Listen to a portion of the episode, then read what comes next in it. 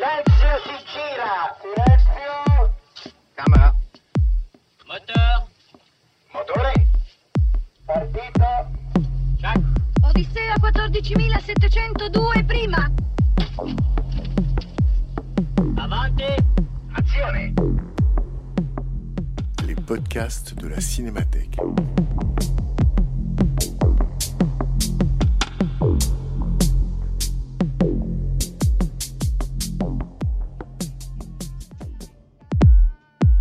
Décembre 2021, la Cinémathèque française consacrait une rétrospective au cinéaste Hugo Santiago.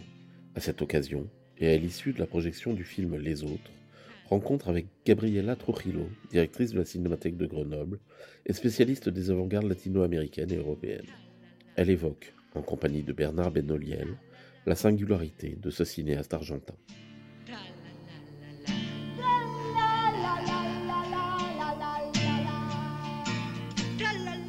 Quelques mots après le film, un échange entre nous. Euh, il semblerait que ce film, à l'époque, ait dérouté quelques spectateurs, y compris des professionnels. Euh, on reviendra peut-être tout à l'heure sur l'accueil du film à son époque, euh, qui a été un accueil euh, à la fois, on peut dire, désastreux sur le moment et puis contrasté avant de se renverser. Euh, mais comme il est dit dans le film, euh, euh, on ne donne même pas sa chance au nouveau-né. Alors peut-être qu'il faut entendre dans cette phrase prononcée par Roger Planchon quelque chose de la d'une préscience sur le fait que ce film est effectivement un nouveau-né et qu'il s'agirait de lui donner sa chance. Mais peut-être pour commencer, parce que je pense que c'est aussi nécessaire, je voulais te demander, toi Gabriela, peut-être que tu peux nous expliquer ou résumer euh, d'une certaine manière que faisait cet Argentin euh, à Paris euh, au début des années 70, donc Hugo Santiago, qui au moment où il fait le film a à peine 35 ans. Qu'est-ce qu'il fait là? Et d'une certaine manière, ça nous aidera à comprendre comment, en tout cas, non pas la forme du film, mais comment ce film est né et d'où il vient. Oui. alors effectivement, déjà, je pense que c'est c'est un très bon signe de voir qu'on a moins hué euh, le film aujourd'hui que, lors de sa première projection à Cannes. Peut-être que les réactions sont tout aussi passionnées d'ailleurs, mais euh, on, pourra y revenir. Je voulais saluer aussi la présence du monteur du film qui est dans, dans la salle. Donc euh, c'est voilà, c'est extrêmement important aussi d'avoir des témoins de l'époque où le film a, été fait. Alors, Hugo Santiago était. Hugo Santiago est né d'ailleurs un 12 décembre. On est la veille de son 82e anniversaire.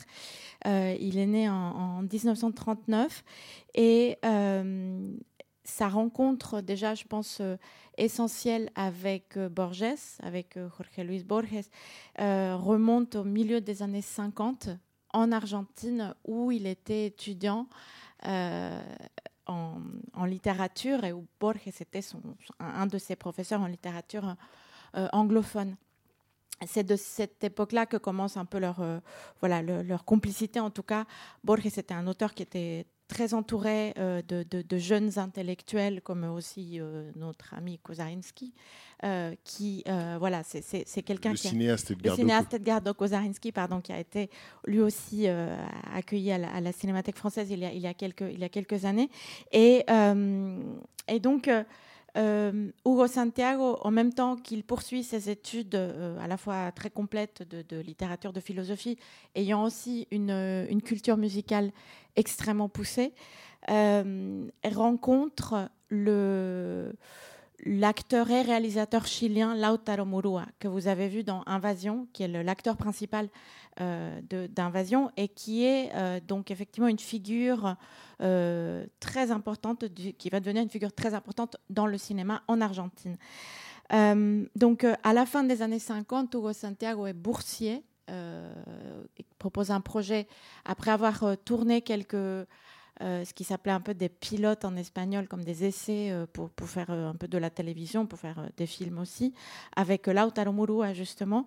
Euh, eh bien, euh, à la fin des années 50, donc il, devient boursier de l'État argentin en France et euh, c'est le moment donc de son arrivée. Euh, qui est lié un peu à cette vision mythique de l'intellectuel latino-américain qui se retrouve en France à la fin des années 50. C'est à ce moment-là que, par l'entremise de, euh, d'un ami euh, auteur. Il vient son père était le père de, Hugo Santiago était éditeur, euh, donc c'est par l'intermédiaire d'un écrivain que Hugo Santiago pourra rencontrer à Paris Jean Cocteau, qui lui-même l'introduit auprès de une de ces grandes figures qui l'ont aussi aidé et, inspiré, c'est Robert Bresson. Et on voit ici dans ce film à quel point, euh, petite digression, mais on voit aussi à quel point euh, Robert Bresson a été euh, à la fois une, inspiration, une euh, voilà, c'est vraiment une figure extrêmement euh, importante. Ici même, je, pense justement parler de, même de la figure justement de Noël Châtelet, de l'actrice qui incarne Valérie. C'est vrai qu'elle rappelle aussi à la fois euh, le, physique de Marika Green dans Pickpocket. Et, et c'est justement Pickpocket que Bresson tournait au moment où Hugo Santiago arrive à Paris et, et qu'il le rencontre pour la, pour la première fois. Donc, euh, d'ailleurs, euh, oui, c'est ça. C'était l'époque où euh, Hugo Santiago avait dit qu'en en France, ce qu'il voulait faire, c'était c'était rencontrer Robert Bresson et, voir la Cinémathèque française. donc voilà, c'était important. Donc c'est vrai que le, à la fin des années 50, donc ce jeune argentin se trouve, il va faire des. Il a 20 ans. Hein. Oui, en 59, oui, il a 20 ans. Et il euh, continue donc des études euh, en France et il, euh, très vite, il se rapproche donc de, Robert Bresson. Il sera dans l'équipe de tournage du procès de Jeanne d'Arc.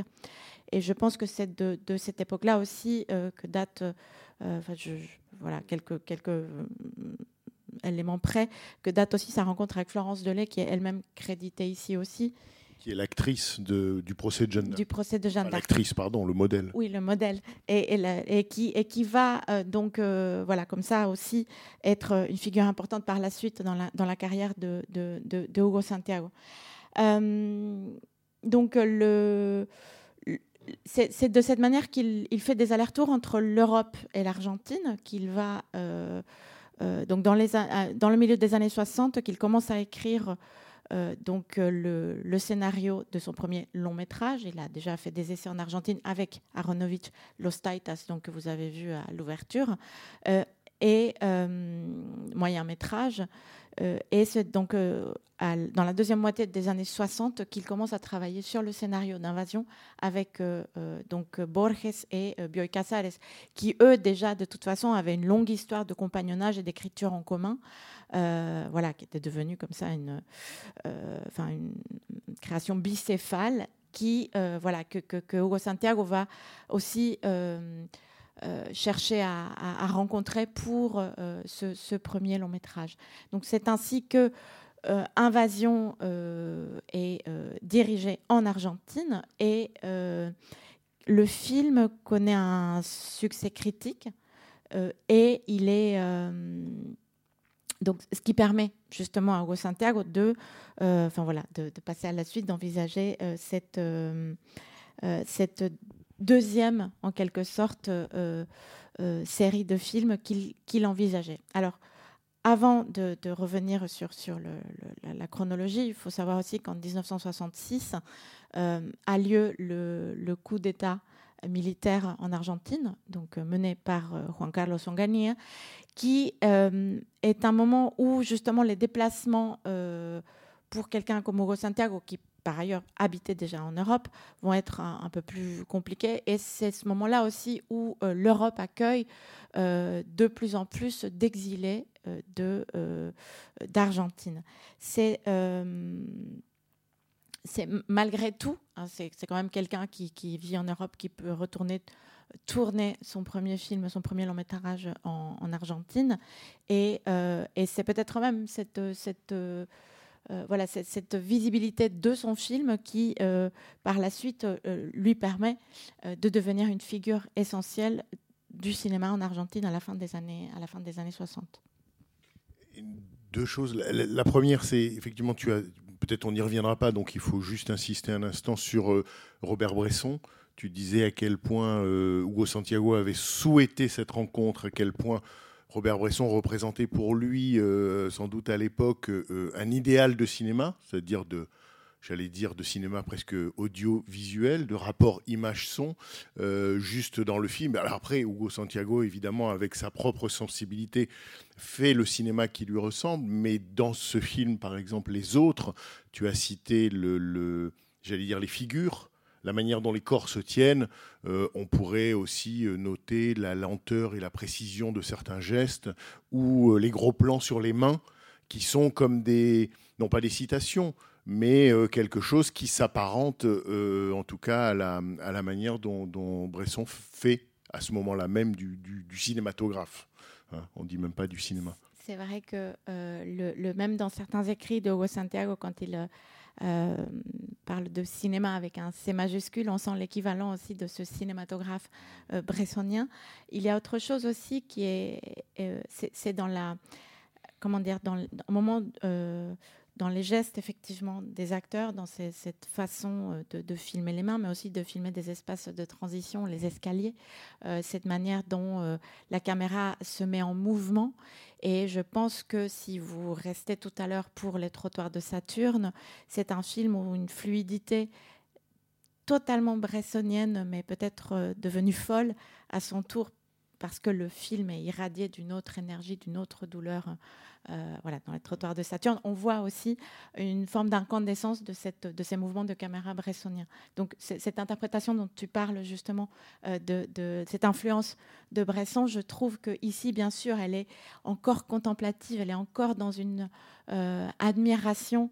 Euh, on le sent beaucoup plus littéral. Et dans les trottoirs de Saturne, donc euh, au milieu des années 80, je trouve qu'il y a une plus grande liberté tout en restant, euh, mais vraiment très très proche de, de, de Bresson. Et c'est vrai ici aussi, il y a autre chose, c'est et, et qu'on retrouve à nouveau dans les, dans les trottoirs de Saturne, excuse-moi de, de, de revenir sur la question de Bresson, c'est c'est- vraiment deux films qui sont peut-être aux deux extrêmes d'un des plus beaux films de Bresson, qui est Les Quatre Nuits d'un rêveur, et même la présence d'acteurs de Quatre Nuits d'un rêveur dans euh, Les Trottoirs de Saturne. Enfin, voilà, tous ces liens existent, euh, ils sont passionnants, et, ce, ne sont pas que des questions euh, ésotériques, ce ne sont pas que des références, parce qu'évidemment, euh, euh, le, le personnage de Guillaume Desforêts dans Les Quatre Nuits d'un rêveur, qu'on retrouve de manière fugitive, mais magnifique dans, les trottoirs de Saturne. Voilà, ce sont év- évidemment ce sont des indices, mais euh, voilà, ça, ça, ça explique aussi ces liens euh, très subtils et, pourtant, euh, je trouve assez évidents. Pour- reprendre la chronologie, donc tu disais, on est à la, à la fin des années 60. Il y a à la fois la dictature militaire en Argentine. Lui, Hugo Santiago, fait en- entre l'Europe et, Buenos Aires des allers-retours. Il peut tourner un film, j'allais dire explicite, aussi explicitement politique, c'est peut-être trop fort, mais en tout cas, je ne sais pas comment dire, aussi explicitement politique que Invasion. Il peut le tourner quand même. Euh, il est un film comme les autres, tu me diras si c'est vrai ou vous nous direz si c'est vrai ceux qui savent, euh, c'est un film tourné à Paris, mais écrit euh, en Argentine avec, euh, les deux avec ces deux écrivains scénaristes et, dont l'argument, l'argument, euh, pas le scénario, mais en tout cas l'argument est écrit directement en français. Donc il y a peut-être l'idée dès le départ que c'est un film pour Paris, en tout cas qui peut se dérouler comme, disons, Invasion se déroule dans un Buenos Aires à la fois réel et imaginaire. Là, c'est un film qui peut et doit se tourner à Paris. Pour euh, répondre à la première question, enfin, juste un, petit détail. C'est vrai que l'histoire de l'arrivée euh, de cette dictature militaire en Argentine à partir de 66, qui ensuite va euh, durcir à partir de 68, euh, elle, est, elle est assez complexe je n'oserais pas, pas revenir là-dessus parce que on n'est pas non plus dans euh, euh, dans la trajectoire d'un cinéaste militant. On n'est pas dans euh, un cinéaste ou un, ou un, artiste qui aurait été explicitement molesté, on va dire, par, les militaires. C'est-à-dire que euh, y avait aussi euh, cette frange d'artistes qui était peut-être un peu euh, méprisée en tant qu'intellectuel ou qui était assez loin. Enfin voilà, je, ne pense pas, à ma connaissance en tout cas, qu'il y ait eu euh, voilà, de, menaces directes comme il y a. On n'est pas chez Jorge Cedron, par exemple, euh, qui est un réalisateur argentin qui, lui, était un, militant euh, qui avait été, euh, donc, euh, qui s'est exilé à Paris et dont la, trajectoire, elle est marquée même en France par voilà, cette, cette militance et, et ces menaces. Euh, et même les circonstances euh, complètement mystérieuses de sa mort euh, restent un peu voilà, euh, voilà et, il reste encore cette, ce doute.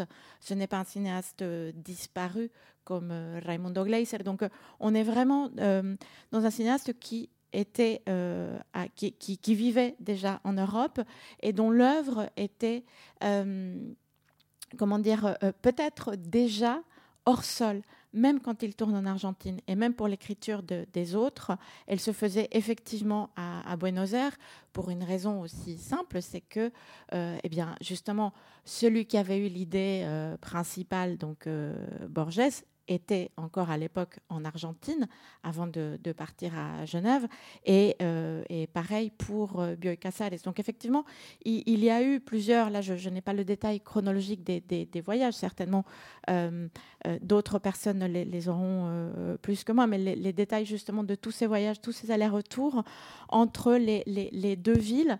Et c'est vrai que cette écriture que l'argument euh, soit déjà écrit euh, en français, par exemple, pour, euh, pour les autres, c'est aussi une. Je, pense que c'est à double tranchant. C'est-à-dire qu'il y a à la fois. On est face à trois auteurs qui sont profondément francophiles, bilingues, qui, voilà, qui sont cosmopolites déjà à l'origine.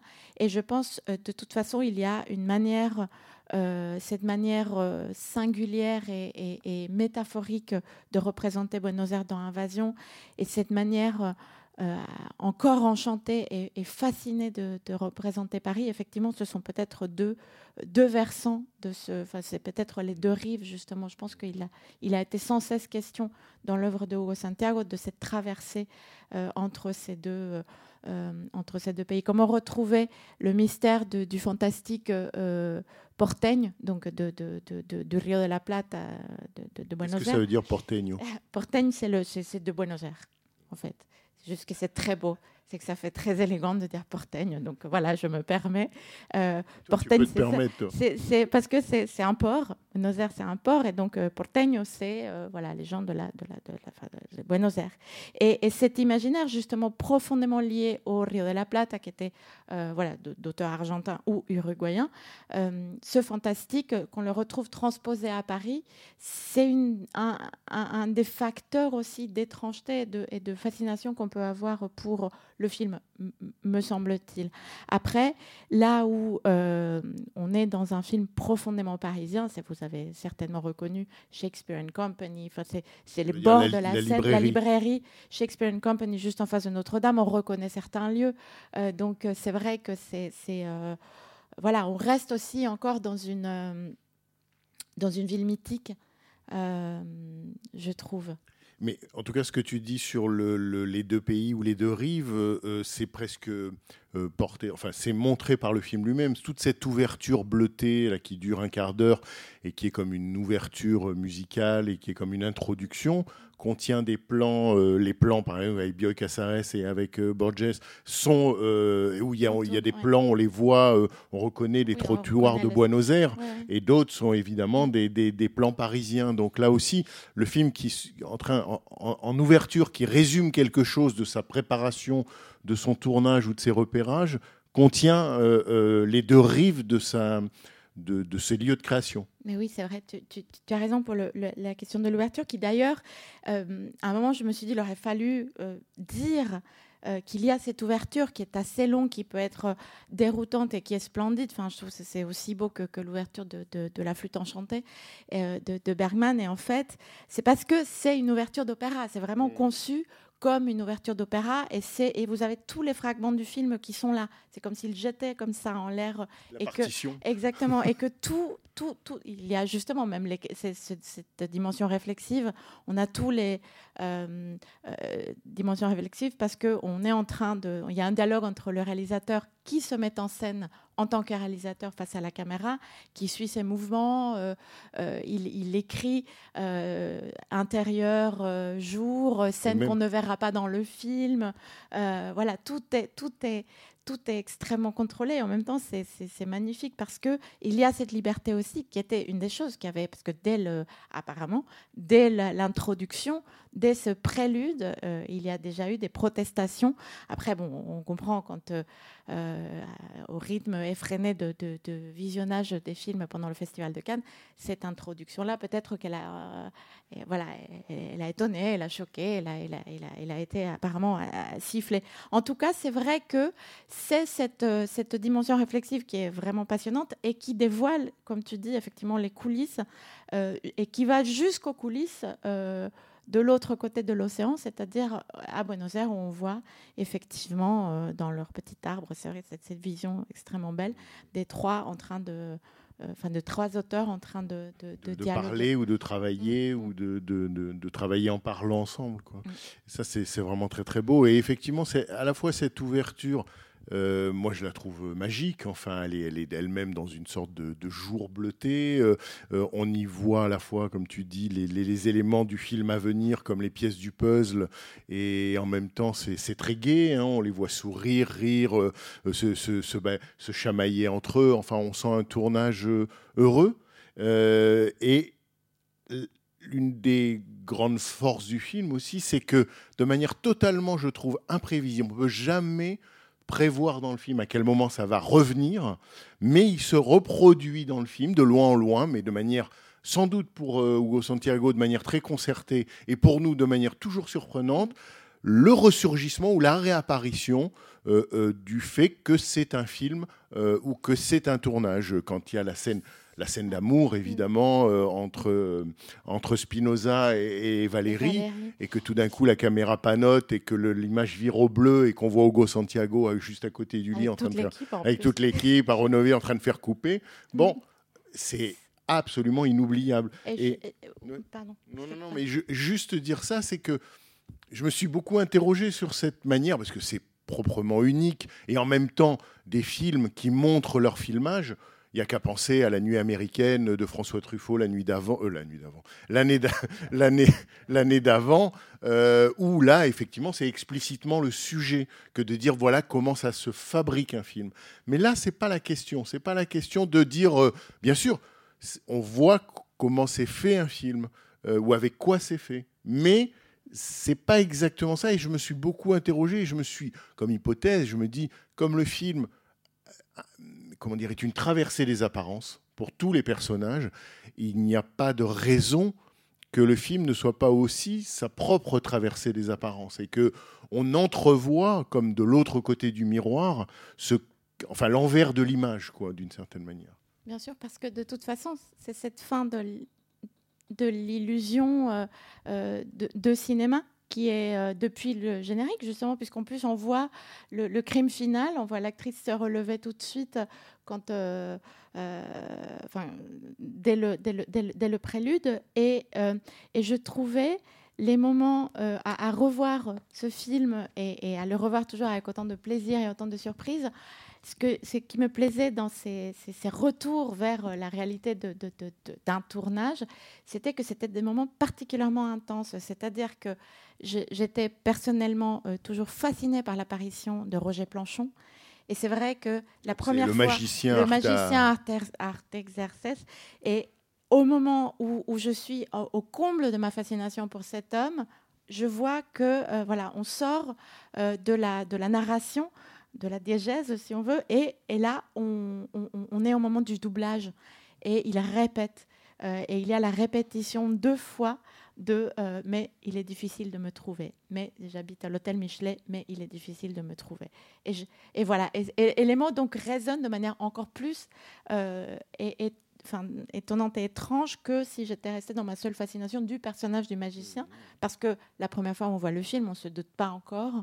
Euh, D'ailleurs, ça, c'est un autre débat qu'on aura. Est-ce qu'il faut dévoiler au début euh, ce qu'il en est ou pas de ces hommes? Mais l'autre moment, effectivement, c'est le moment de la, séquence amoureuse. Et là, à nouveau, je pense que c'est un moment particulièrement intense, à la fois dans leur rencontre et, euh, dans l'étonnement. Cet homme est, tombé amoureux de, la femme qui aimait son fils aussi. Et en cherchant la trace de son fils euh, suicidé, il tombe amoureux de la même femme que lui et, il va chercher tous ses amis. Donc c'est vrai que c'est à la fois très beau. euh, c'est un moment d'un érotisme euh, explicite. Et, et là, on a effectivement cette éruption du, du- du tournage. Et c'est toujours très beau aussi, très étonnant. C'est pour ça que c'est important de revoir les films euh, dont on va parler, parce que là, justement, on entend les réactions, euh, enfin vos réactions au moment de, de, de cette- de ce surgissement du, du tournage. Et il y a une troisième fois, euh, mais là, je ne sais plus laquelle c'était. C'était, il y a une troisième fois oui, où le, au moins une troisième fois. il y a au une moins troisième fois, mais c'est. Bon, bah, ça, vous- peut-être vous savez. ça- ça ou- reviendra. Mais, ou Ça reviendra mais il me semble. euh, oui. Il y avait, une il y avait quelqu'un qui Oui, voulait. oui, j'ai une question toute simple.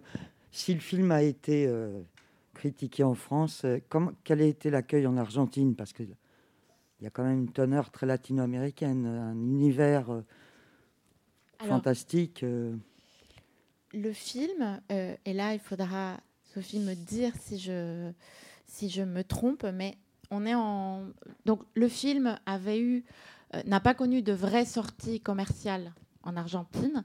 C'est un film qui était resté de toute façon, euh, et, là, justement, c'était un peu la question du. du du, enfin de, de- son scandale en quelque sorte. C'est un film français fait par un réalisateur argentin qui, euh, donc à une époque en Argentine où euh, il y avait, euh, pour les avoir un peu étudiés, les sorties salles à l'époque étaient très rares, surtout de films venant de l'étranger. Et surtout, voilà. Donc c'est un film qui a connu une carrière beaucoup plus qu'en France culte, c'est-à-dire encore moins vu qu'en France et encore plus adoré par sa rareté euh, des années après, surtout à la fin des, années 90, lorsque Hugo Santiago com- commence à retourner un peu plus souvent euh, là-bas. Mais- Oui, c'est- ça qu'il faut dire et qu'on n'a peut-être pas précisé au départ, c'est que c'est un film français, c'est-à-dire produit euh, par Vincent Malle et Jean-Daniel Paulet. C'est-à-dire que c'est un film qui, et c'est ça qui d'ailleurs fait scandale aussi au Festival de Cannes, c'est que le film est, présenté sous pavillon français. Et l'année précédente, le film qui avait été présenté sous pavillon français au Festival de Cannes, c'était La Grande Bouffe.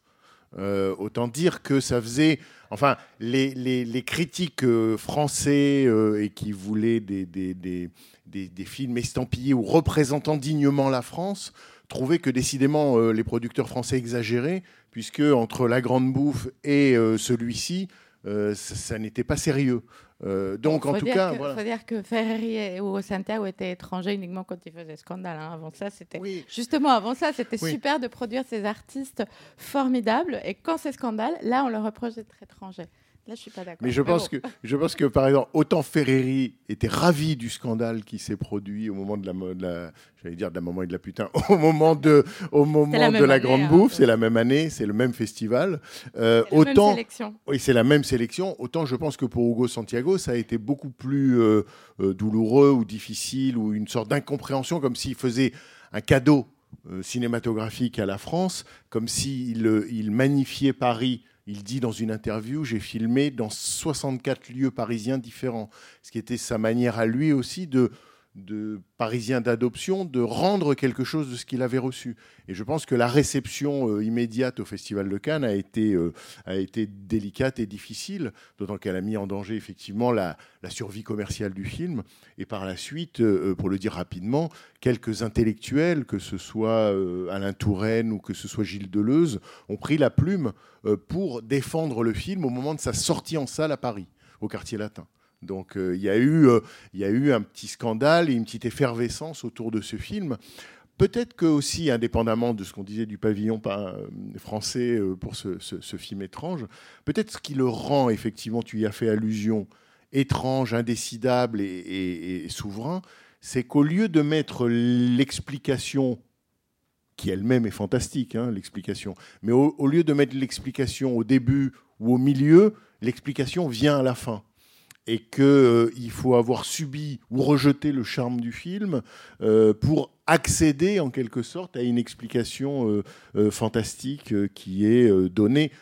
Et d'ailleurs, à l'époque, dans la presse d'époque, les journal certains journalistes tiennent à donner l'explication finale, ce qui ne se fait jamais d'ordinaire, mais enfin, à donner l'explication finale qui est dans le film dans leurs articles au début, pour que ceux qui iront voir le film, en quelque sorte, euh, le, comment dire, au moment où ils le ils, déjà ils le revoient.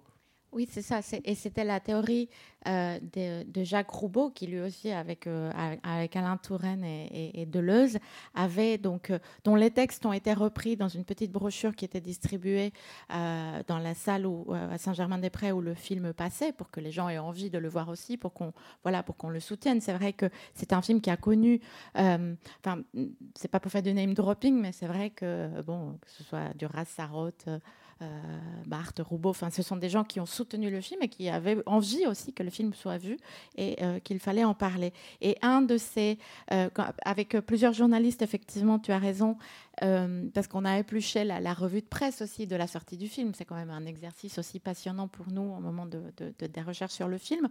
Et, euh, et, et, aussi, Jacques Roubaud était un autre, euh, comment dire, euh, chantre du, du spoiler, c'est-à-dire que lui, il fallait, il n'y avait aucun souci à spoiler le film en amont. Donc c'est pour ça que j'ai failli le spoiler à mon tour aujourd'hui parce que voilà, je, je, tout ce que dit Jacques Roubaud, je, je voulais le faire, mais parce qu'en fait, il disait que, comme tu dis, euh, si bien soit on a subi le film, soit on a subi son charme, soit on l'a rejeté. Euh, et, justement, j'ai vu quelqu'un partir juste avant le moment où, où, où, où il tout. J'avais envie de lui dire non mais attendez, il va expliquer ce qui arrive. C'est bientôt fini, vous verrez. Mais bon, c'était trop tard. Il avait peut-être une autre, une autre séance.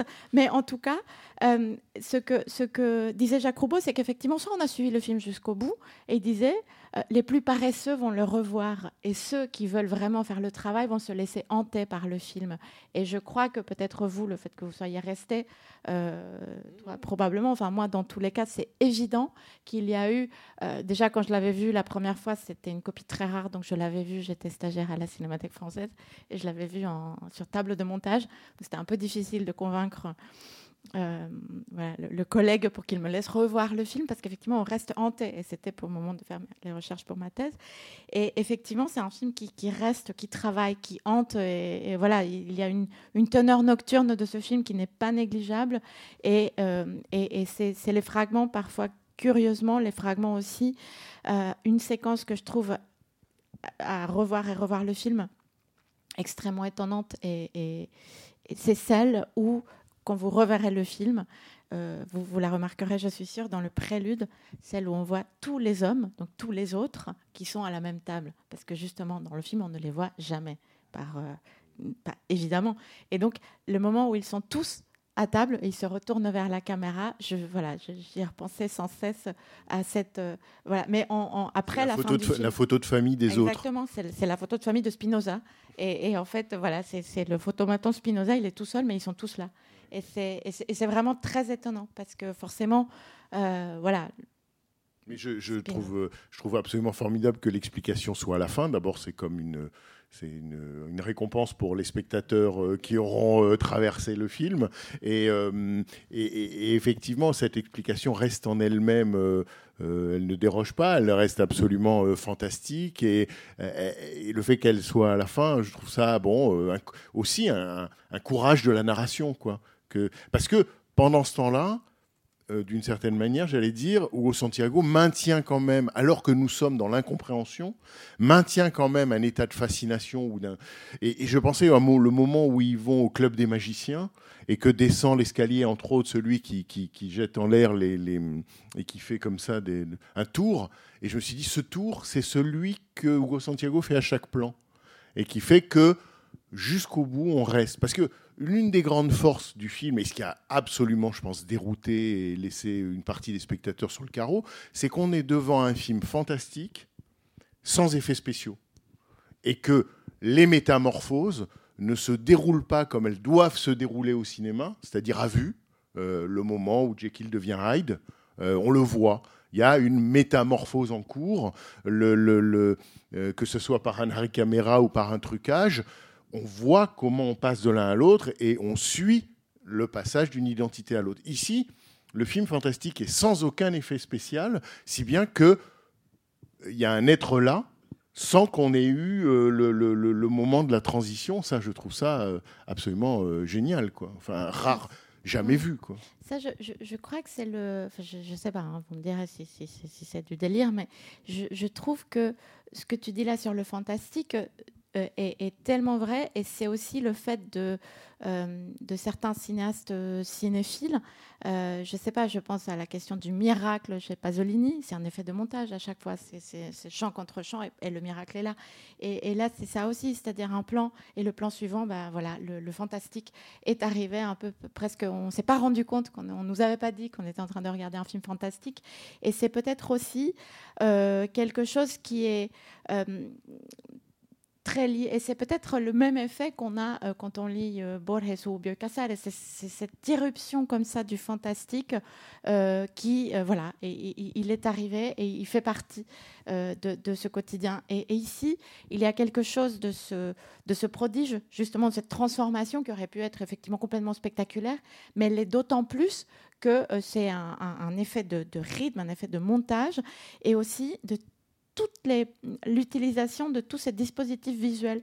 Parce que le moment où, moi, la première fois que je l'ai vu, je me souviens encore, où je commençais à avoir quelques suspicions, c'est euh, quand le personnage à nouveau, pour moi extrêmement fascinant, de Roger Planchon, euh, enfin déjà le personnage qui commence à se regarder les mains dans les miroirs, et après Roger Planchon é- épuise un peu tous les lieux où il peut contempler son reflet. Quand il est au bar euh, et qu'il a, voilà, il se regarde partout. Et ces hommes, en fait, commencent à, re- à regarder leur reflet partout. Et c'est fascinant. Et, et- et à un moment, à la toute fin, quand euh, euh, Spinoza revient dans sa librairie, il se regarde dans le miroir et à un moment, il y a un plan. Et, et c'est le plan de dos euh, de- de- d'un homme euh, euh, sans cheveux avec Oui. un col roulé blanc. Et là, on se dit, ça va jamais se terminer, ça va jamais s'arrêter. C'est horriblement angoissant. Et, et c'est très beau parce que justement, euh, voilà, les, les choses vont très certainement continuer euh, à Elles se vont- décliner. Oui, oui, oui, à se démultiplier. Oui. Euh, je voulais savoir quelle était exactement le- la teneur des critiques euh, au moment de la sortie, parce que euh, je trouve que c'est On intéressant. a le de- dossier de presse. Alors, j'ai fait un rôle. Ah, ben, pardon, allez-y. Non, non, mais je trouve que c'est étonnant. Je suis étonné de, de, de, de l'accueil critique critique. Quoi. Bah, ah, moi, j'ai noté, j'ai- j'ai- j'ai- parce que je l'ai lu, c'est c'est toujours passionnant. J'ai noté les termes, enfin, euh, un mot à chaque fois, donc dans la presse française et étrangère, sachant que Henri Chapier, dans Combat, au moment du festival, défend le film, mais à fond, quoi. Lui, il voit tout de suite, et bon, il y a aussi dans La Croix un article très favorable. Ça, je parle au moment du festival de Cannes, hein. mais dans la presse française et étrangère, les mots qui reviennent, c'est déception, affaîtrie, confusion, snobisme rive gauche, Attends, là, il y prétentieux. en a un génial. La France a battu hier sa première carte avec les autres films prétentieux, parfaitement abscons, d'une lenteur, d'une confusion, d'un ennui redoutable. Voilà. Lent, ennuyeux. je doute, j'imagine que son auteur, le jeune Argentin, ou Santiago, est un garçon très brillant qui a beaucoup lu sans prendre le temps de bien digérer ses lectures. C'est ça, c'est- des, des reproches de, Hmm. difficiles. Voilà, film. Ça, Ah, c'est dans, c'est dans l'Aurore, Guy Tessière. Guy Tessière. Ah, Bon, enfin, on va pas donner Ah, là, les noms, hein, ça vous oui, irez lire pardon. la revue de presse. hein. Pardon, je... Non, sinon, j'ai euh, un film en dessous de la moyenne, ésotérique, hermétique, une affreuse absurdité, un brouillamini d'intention, une pauvreté en forme d'énigme. Nice Voilà. Matin. Moi, j'ai Nice Matin. Je ne vais pas dire Mais le nom bon. du journaliste. Nice Matin, un film difficile, ennuyeux, à la lumière sépulcrale, dans lequel n'apparaît que trop le souci de la recherche, etc. Mais je pense il y a une chose aussi qui est, qui est, qui est dommage, je, je trouve, c'est que, euh, et, et on en parlait, euh, je ne sais plus à quelle occasion, euh, c'est cette nécessité de voir de l'ésotérisme, c'est-à-dire comme si tout devait être interprété. Or, le fantastique ici fait que justement, c'est se tromper de voix, de mon point de vue, que d'aller chercher à tout, tout interpréter. Oui, parce que sans m'aventurer, ça vous savez mieux que moi, mais sur le, le- la notion de, fantastique dans la littérature ou dans l'art euh, latino-américain, c'est comme une réalité en soi. c'est pas euh, un merveilleux où on aurait basculé dans l'imaginaire. Non, on est simplement passé de la réalité au réel. Euh, le fantastique, c'est le réel. Quand euh, le personnage lui dit, après la partie de poker, vous ne me devez rien parce que cette partie n'a pas eu lieu, ou euh, c'est tout aussi juste de croire qu'elle a eu lieu que de croire qu'elle n'a pas eu lieu, ou quand l'autre incarnation de Spinoza déchire l'argent, euh, bon, on sait que c'est du faux argent, on sait que c'est un tournage, on sait que d'une certaine manière on peut y croire et ne pas y croire. Tout est réversible. Et que euh, de toute évidence pour Hugo Santiago, c'est en passant par le fantastique qu'il y a une chance à la fois de ne pas être du côté du naturalisme, de la vraisemblance et de l'intrigue telle qu'elle se raconte de manière idéologiquement majoritaire et comment, à partir de là, on pourrait accéder à un autre niveau de réalité si on ne se contente pas de, en quelque sorte, du rendu sociologique de l'enregistrement cinématographique. C'est parce qu'il y a aussi de très belles critiques. Hein. Là, on a lu justement là, on a fait les méchants, mais, mais il y a aussi de très beaux textes euh, sur le film, sur à la fois sur cet étonnement et sur la possibilité d'un nouveau fantastique. Et, euh, et, une chose qui est très émouvante dans le film, euh, à, à, le revoir aujourd'hui, c'est le personnage de Moreau. je pense que le personnage de Moreau, qui est l'avocat, le jeune avocat, donc Lucien Moreau, est, un personnage très beau parce que c'est vrai que déjà c'est comme euh, comme Noël Châtelet, c'est un, c'est quelqu'un qui n'est pas un acteur professionnel, c'est quelqu'un qui travaillait dans la publicité. Donc euh, de toute façon, il devait être certainement euh, présent à ce rôle aussi pour peut-être sa prestance, son physique, etc., et ce qu'il dégageait.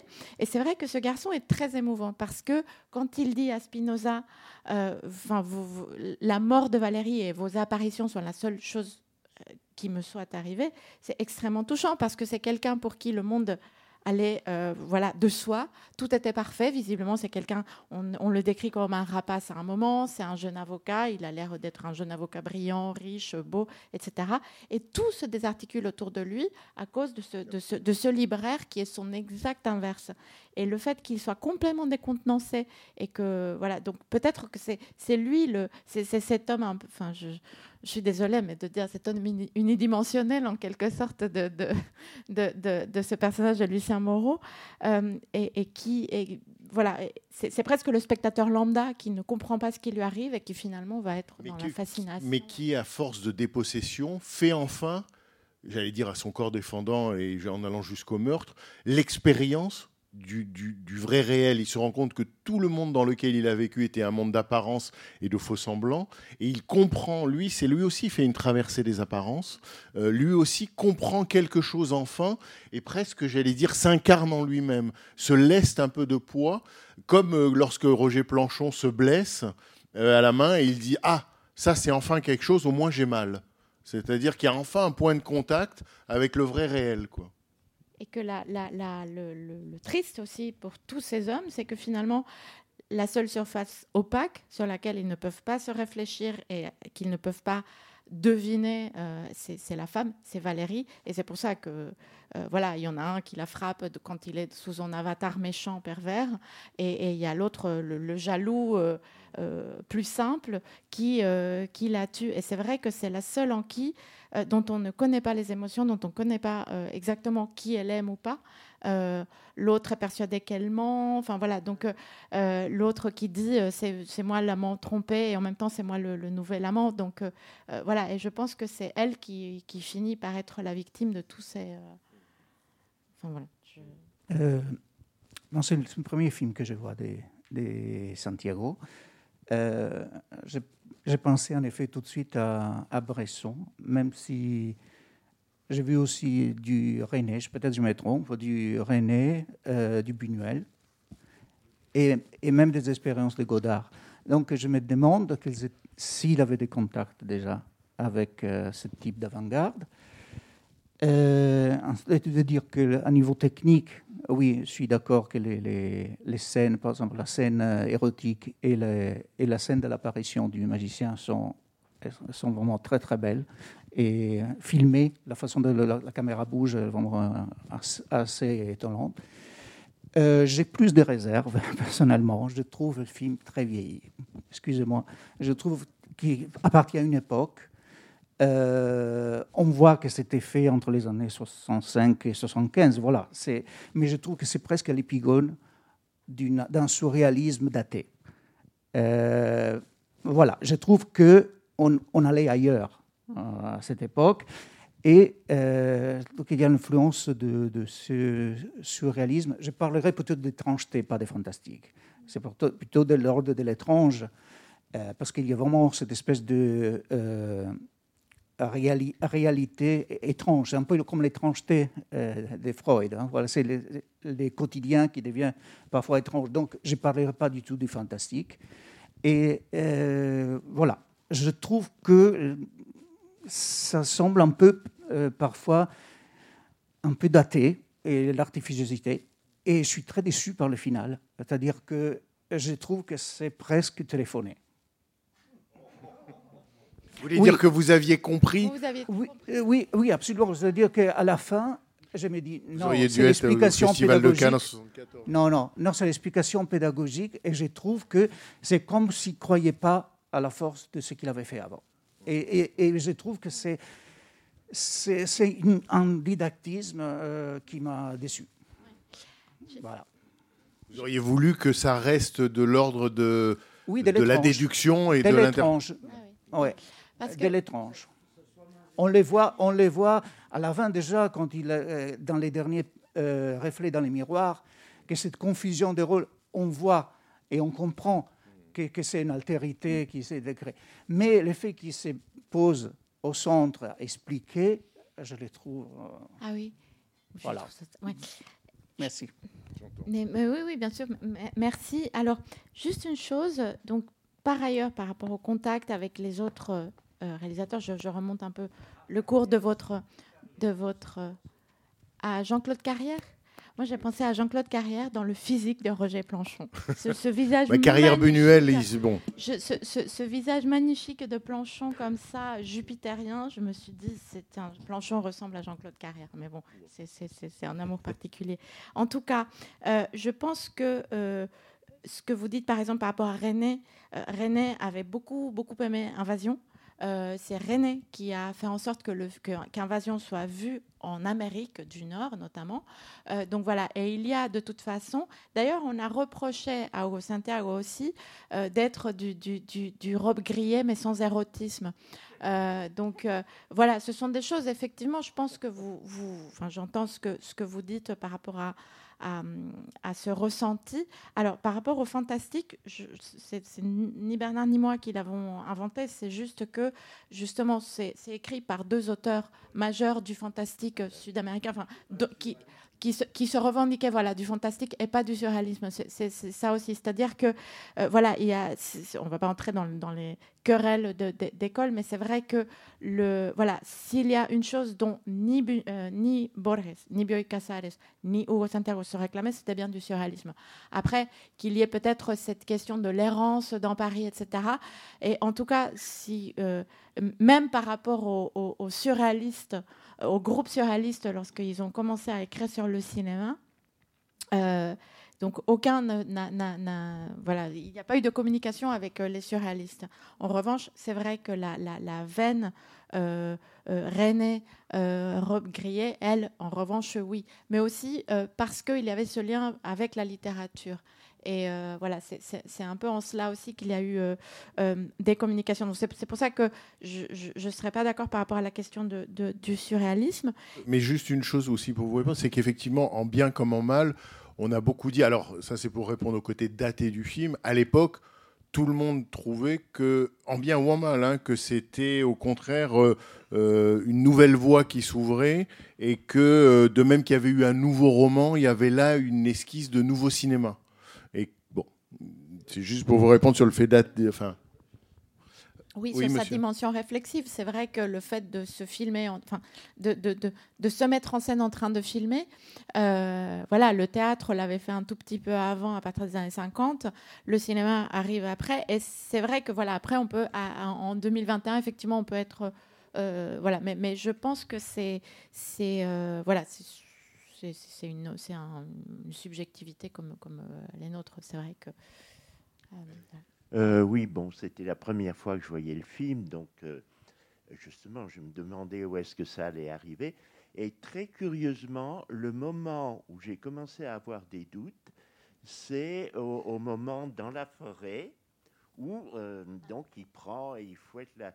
Et à ce moment-là, j'ai tout de suite pensé au film de Jean Renoir, Le Testament du docteur Cordelier, et on retrouve les mêmes gestes que Jean-Louis Barrault dans, dans ce film-là. Qui est lui-même une adaptation de Dr. Jekyll et Mr. Hyde. Exactement, exactement. Mais alors là où j'arrive pas encore à, à bien mettre les idées au clair, c'est le rapport de l'image et les bruits. Je ne parle pas de la musique, mais les bruits. Et le rapport de l'image à la non-image, c'est-à-dire au moment où l'écran est tout gris, tout noir, tout bleu, tout rose. Ça- c'est oui. Deux choses. C'est vrai que par rapport à, ces monochromes qui apparaissent, euh, qui, rythment aussi euh, d'une manière euh, parallèle, je dirais, parce qu'effectivement, ils ont, je pense, leur propre cohérence mathématique à eux au moment du montage, je pense. Mais c'est vrai que pour nous, spectateurs, au début, on voit arriver ce monochrome rouge, rose, le, le- le bleu, etc. C'est vrai que, euh, voilà, je pense que euh, au niveau du rythme, ce sont des choses qui, euh, voilà, qui, appartiennent aussi à un geste de monteur. Et c'est vrai que c'est dommage que, que, que, Monsieur soit parti parce que je ne le vois plus. Mais voilà, c'est vrai que c'est un geste presque de rythme de, euh, de, de, de, ce- un peu de ce, de ce film. Et moi, je trouvais assez euh, euh, comme des, formes de respiration, comme des formes de voilà, et c'est vrai qu'autant on est surpris par ces monochromes, euh, je trouve, je ne sais pas s'ils ont un sens précis dans la, dans la narration, mais en tout cas, moi, je, voilà, je les vois comme des objets qui permettent de rythmer un peu, de passer à une autre, à une autre ligne. En revanche, ce que vous dites sur les sons, effectivement, c'est extrêmement important et vous faites bien de le, soulever parce que depuis euh, même Lost Light, à ces invasions, la dimension sonore, elle est extrêmement importante chez, euh, chez Hugo Santiago parce qu'il y a la construction. Déjà, c'est le même, euh, la même construction sonore que dans Invasion, donc c'est le même compositeur par rapport au, aux, aux musiques. Euh, euh, aux, il y a les mêmes aussi, euh, il y a le même poète. Aussi à un moment, le, poème d'invasion, le- le très beau tango que vous entendez dans la bande-annonce euh, de la Cinémathèque française et qui est un tango qui est chanté dans, dans, Invasion, et le, poème de Spinoza ici, sont tous les deux composés par euh, Borges. Et, ce qui est très drôle, pardon, parenthèse, c'est quand euh, elle est après la scène d'amour, elle est en train de réciter ce poème, et lui dit le dernier vers en français, et elle dit Tu connais? Et il dit oui, oui, c'est un, un collègue libraire. Et c'est l'époque où Borges, justement, quittait la Bibliothèque nationale en Argentine. Enfin voilà, c'est c'est- je pense que c'est une petite référence euh, qui, qui- qui est très drôle, son, son collègue libraire.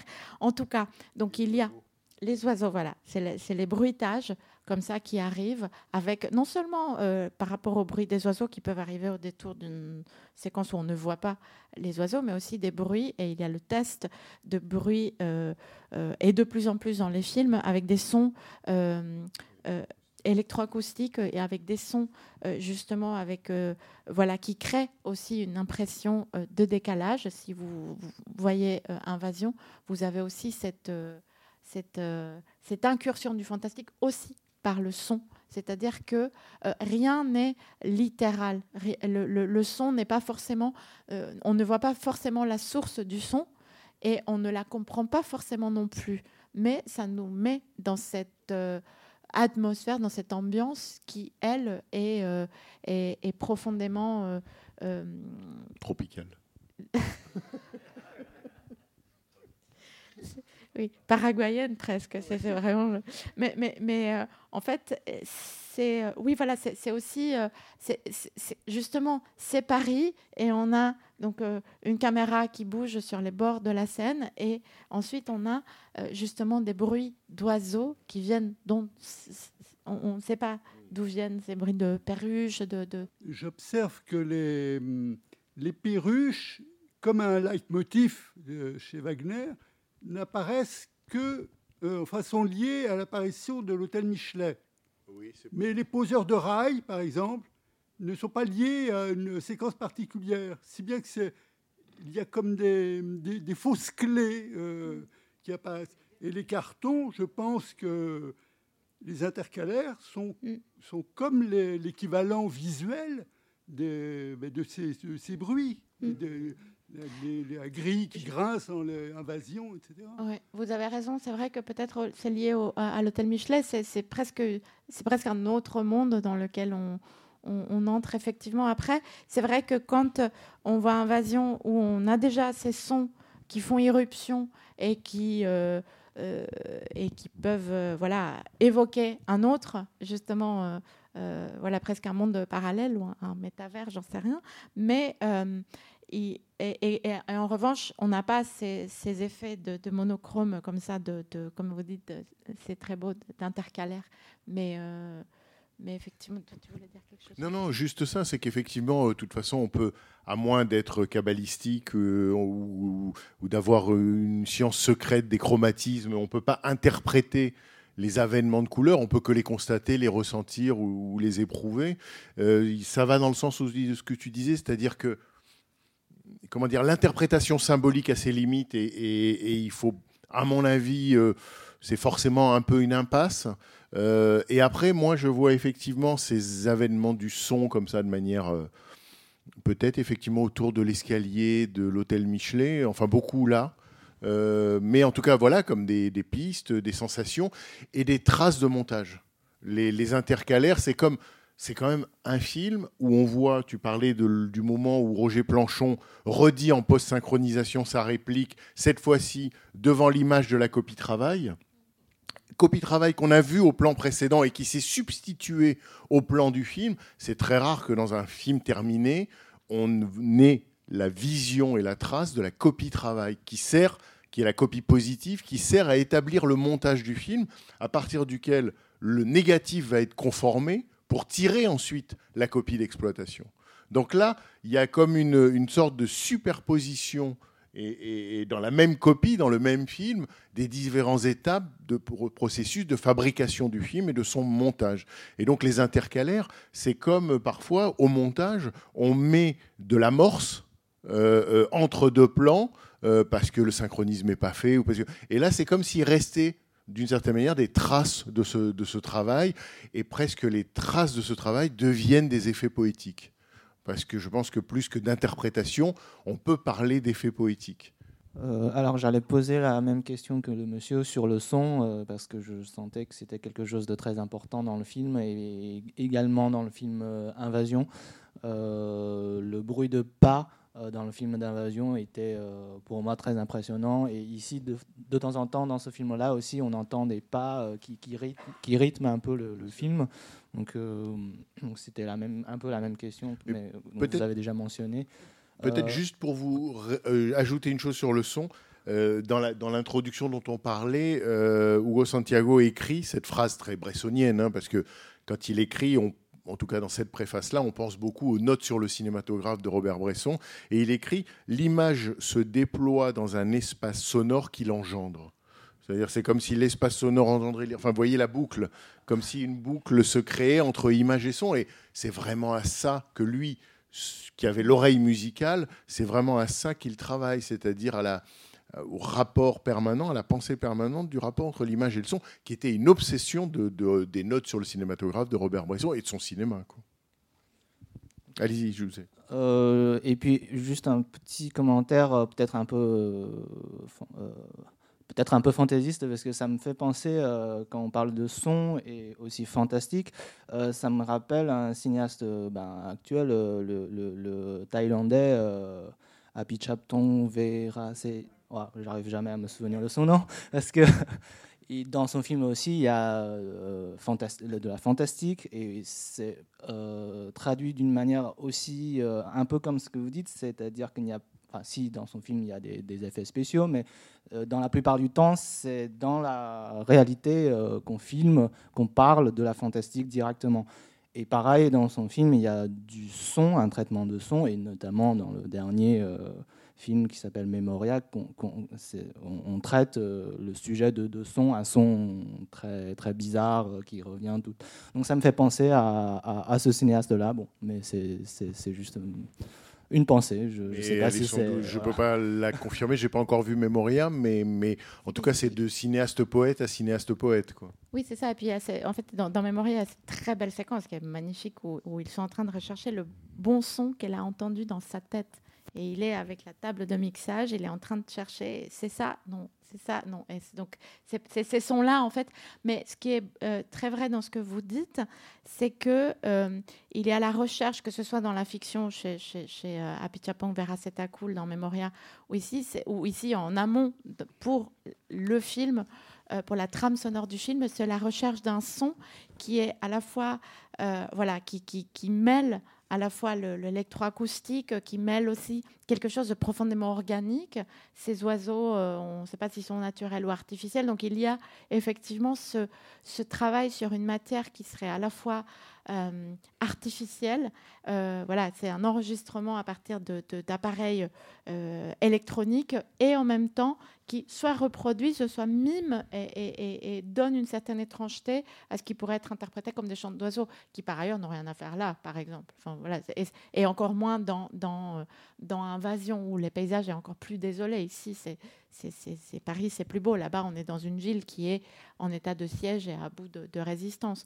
Et par rapport au pas, c'est vrai que euh, c'est euh, extrêmement euh, important dans, Invasion, parce que parfois même les sons de pas enjambent les séquences, soit précèdent, soit suivent l'image même de, quelqu'un qui marche. Et cette liberté, justement, où les choses ne collent pas, l'image et le son ne, ne correspondent pas forcément, je trouve que c'est- c'est c'est un très beau, euh, c'est un très beau geste aussi. Et euh, là, à nouveau, je, revois Pickpocket quand on a ici certains mouvements. Et si vous restez à la séance de 19h30, je fais la pub. Et, en fait, pour la séance de 19h30, dans les trotteurs de Saturne, c'est encore plus évident. Euh, ces enjambements entre les sons et ces sons très étranges. Là, avec peut-être une petite explication voilà, d'ordre pour les personnages d'ordre sentimental et politique, mais en tout cas, voilà, il y a toujours cette dimension-là extrêmement étrange avec des apparitions en plus. Et ça me fait penser ce que tu dis, et je te donne la parole tout de suite, mais si je fais la pub pour la séance de demain aussi. Si sur le rapport image-son, il, a- il a fait un film tout entier, et d'ailleurs tout est dans le titre, le film s'appelle Écoute voir. Euh, Écoute voir, c'est avec Catherine Deneuve, ça passe demain. Euh, par ailleurs, Catherine Deneuve joue le rôle d'un détective qui manie très très bien le karaté, donc ça mérite le déplacement. Mais euh, c'est pas tous les jours. Mais euh, toujours est-il que le film est tout entier construit, j'allais dire, à partir du son, et que l'image découle presque du son, tellement le son a une importance dans Écoute voir. Parce qu'effectivement, il y a eu tout ce travail sonore, musical. Pardon, Damien. Non, non, mais non. Non, un dernier point aussi, pardon, un dernier point aussi euh, sur le son, Euh, parce que Bernard, quand tu disais que c'est dans le fantastique, c'est comme Jekyll et Hyde, mais on voit pas les, on voit pas les transformations. Par contre, ça, ça m'a marqué dès le début du film. Tout de suite, on sent euh, le travail du son. C'est celui-là qui mène tout de suite le film vers le fantastique. Alors il y a le travail sur des timbres qui sont étrangers à ce qu'on voit à l'image, euh, qui apparaissent dedans. Il y a aussi un travail très fin sur les niveaux de mixage. Ça, c'est voilà, les amplifications des moments donnés où le son gonfle et enfle. Voilà, il y a des, dimensions euh, fantastiques comme ça. Mais euh, je me suis dit, bah, aujourd'hui, euh, les esthétiques, on, en a vu énormément de différentes. Toute cette partie méta-cinéma, elle était plus neuve à l'époque, elle a pu dérouter, les gens ont pu se positionner pour ou contre. En tout cas, aujourd'hui, elle, surprend moins.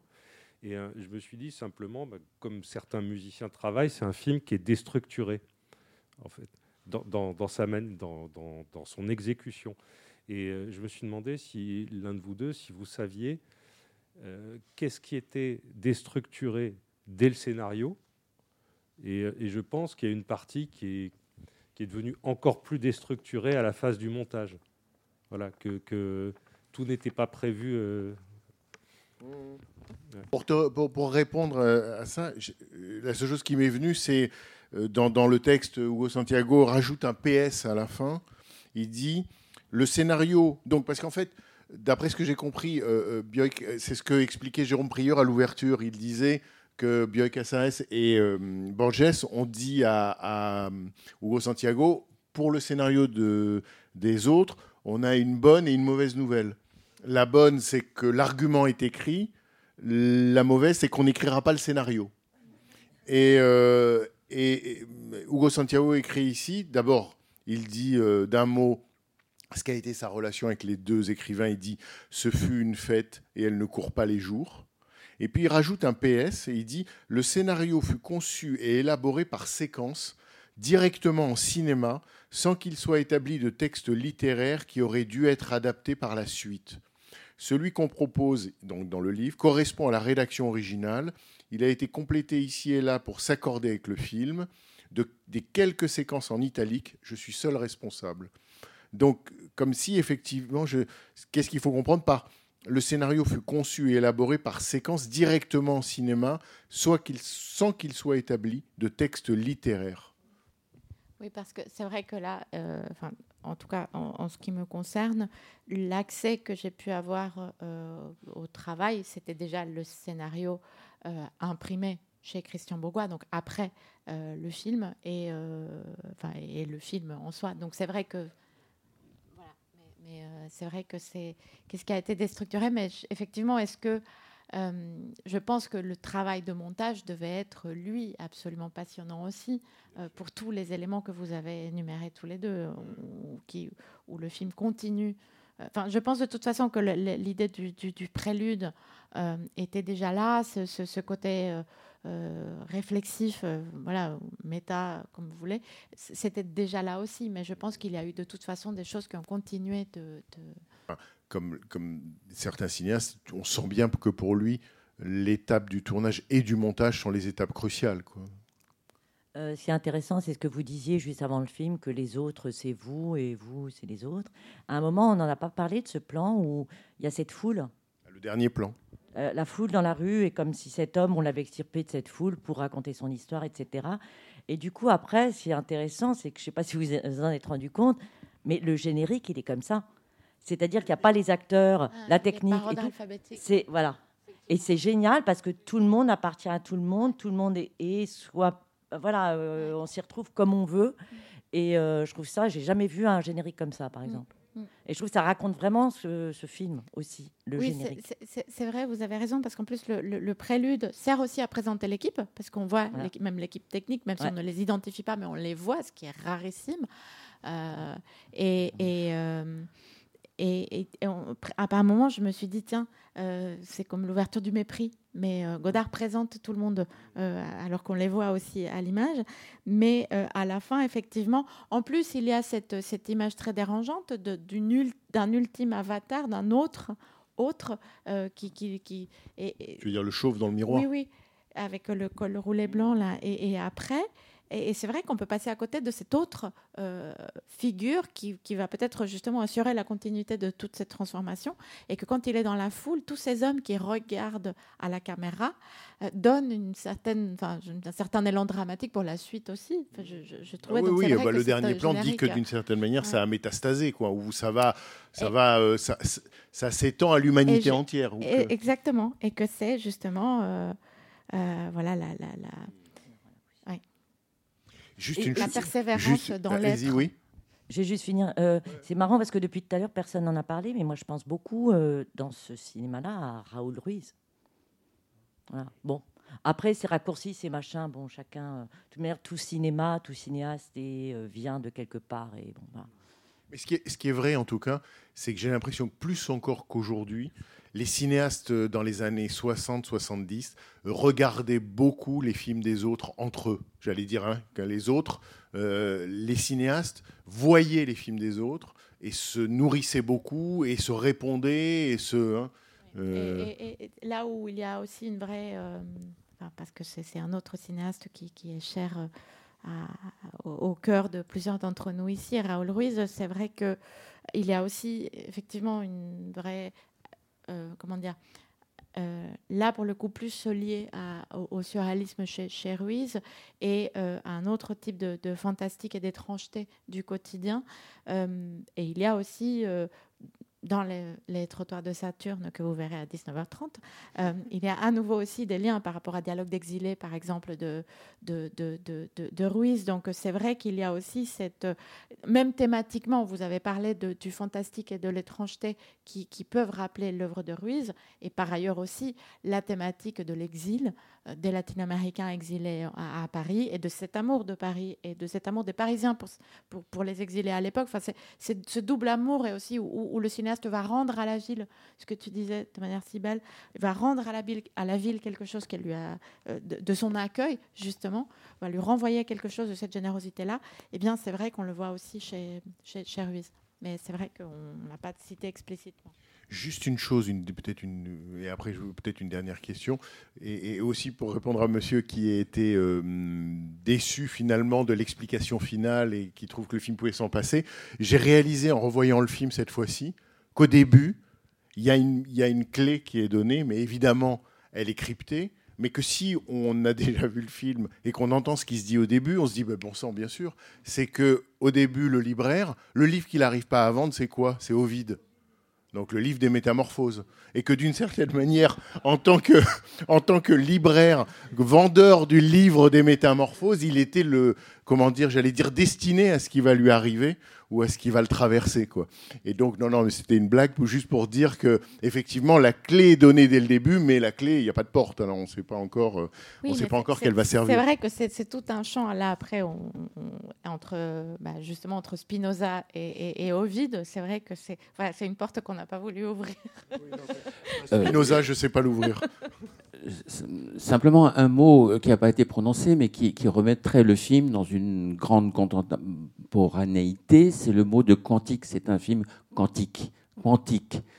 Quantique aussi d'ailleurs, puisque Couperin, etc. Mais il y, a, dans ce jeu ce qui est et ce qui n'est pas euh, quelque chose qui est là d'une intuition qui aujourd'hui nous qu'on traverse tout le temps euh, avec cette, cette, cette, réflexion sur, euh, sur la mécanique quantique. Euh, ce qui permet de, Je suis assez d'accord avec la critique qui a été faite sur la pédagogie finale, mais qui était celle de l'époque où trop tôt pour pouvoir s'en passer probablement. Et aujourd'hui, aujourd'hui oui. Aujourd'hui, oui, on peut s'en passer, mais je pense qu'à l'époque, euh, et il ne pouvait peut-être pas aller aussi loin.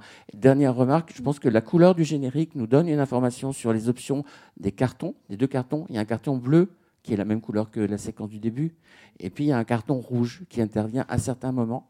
Et le rouge, c'est celui qui est employé dans le générique, c'est-à-dire à l'endroit où, effectivement, on est dans euh, on n'est pas au même endroit que dans le film. On est à l'endroit où le film s'est fait, s'est fabriqué avec cela.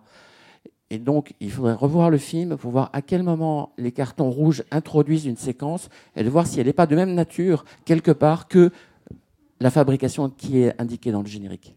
Vous êtes, euh, vous êtes très, très observateur. ça. Oui, oui, oui. Et derrière toi, il y a Isaac. Derrière toi, il y a une, une question. Mais effectivement, non, mais ça, ce qui me frappe moi, c'est que, enfin, il y a des films comme ça. hein. Euh, Vertigo étant l'exemple absolu. Euh, euh, on se rend compte, enfin, si on rejette pas le film, on se rend compte qu'on n'en a pas fini avec le film et qu'on n'en a pas fini de le revoir soi-même et qu'il y a des films comme ça qui nous attendent alors qu'on les a déjà vus. quoi. Mais là où je trouve que vous avez raison, euh, c'est que peut-être, je ne sais pas, comme David Lynch est passé par là, maintenant avec Mulholland Drive, justement, peut-être qu'on est plus près d'accepter euh, ces, ces- ces- voilà, ces transformations sans l'explication finale et sans ce face-à-face. Et en fait, le, le- ce qui est assez pesant peut-être dans cette scène, pardon, je, je- et, et c'est aussi c'est, ce chant contre chant, cette homacie euh, d'effet qui fait le deuil non seulement de son fils et de la femme qui aimait son fils, euh, qu'elle lui-même a aimé par la suite. Et, et c'est en fait, c'est presque une, et on est au palais de justice et c'est presque la scène d'interrogatoire dans Invasion. Il y a quelque chose comme ça qui est très pesant dans cette scène. Et moi, je- elle me gêne par cette, euh, cette disposition de l'interrogatoire presque. Dit qu'est-ce que qu'est-ce qui est arrivé? Pourquoi est-ce que mon monde s'est écroulé du jour au lendemain? À cause de vous, le petit libraire qui euh, et, et en fait il y a ce dialogue. En fait, je pense que il y a quelque chose là euh, de profondément borgésien qui est euh, la confrontation sans violence, mais la confrontation entre les deux pôles masculins d'une histoire. Et ce- ces choses vous disent voilà, maintenant, maintenant tu vas me dire ce qui est arrivé. Et il y avait comme ça quelque chose de l'après-combat, de l'après-courage, de l'après-genre je, je, je m'envole, c'est ça c'est- Non, non, non, non. je bon, pardon. Mais voilà, il y avait quelque chose dans ce, dans ce face-à-face entre les deux hommes qui, effectivement, était peut-être inéluctable d'un point de vue du scénario, dont la mise en scène me semble être trop euh, euh, euh, empreinte dans cette euh, euh, question de l'interrogatoire, comme euh, le subissait le personnage de Lautaro Murua dans, dans, dans Invasion. Et, et, euh, et peut-être, effectivement, que voilà, maintenant, on pourrait euh, accepter cette, euh, cette, euh, euh, ce fait qu'on est multiple et que voilà. Ce qui me frappe quand même dans le film, c'est certes il y a l'explication finale, mais enfin c'est le courage du film d'avoir en quelque sorte retardé à ce point l'explication qui elle-même est fantastique encore une fois, plutôt que de ne l'avoir escamotée. Mais moi, je Euh, pense comme, comme Jacques Roubaud, faut le dire depuis le début. Bon. La prochaine fois, La on- prochaine on fois, va faire le test. maintenant que vous avez vu le film, la prochaine fois on vous dira euh, en fait Non, le, po- justement, le on va poteau le rose. test pour l'autre- pour on va prendre une dernière question. Oui, monsieur. Ah, Justement, j'ai attendu la fin pour le dire, mais j'aurais pu le dire plusieurs fois depuis le début. C'est très bien de nous donner envie de voir le film une deuxième fois, mais comment ça se fait qu'il soit projeté une seule fois, alors que précisément celui-là, on aimerait pouvoir venir dans une deuxième séance Vous avez absolument raison, et c'est pour créer la frustration, l'attente et le désir. C'est réussi. hein. Bon, merci beaucoup à tous et à toutes, et merci, Gabriella. Merci, Bernard. beaucoup. C'était les podcasts de la Cinémathèque française.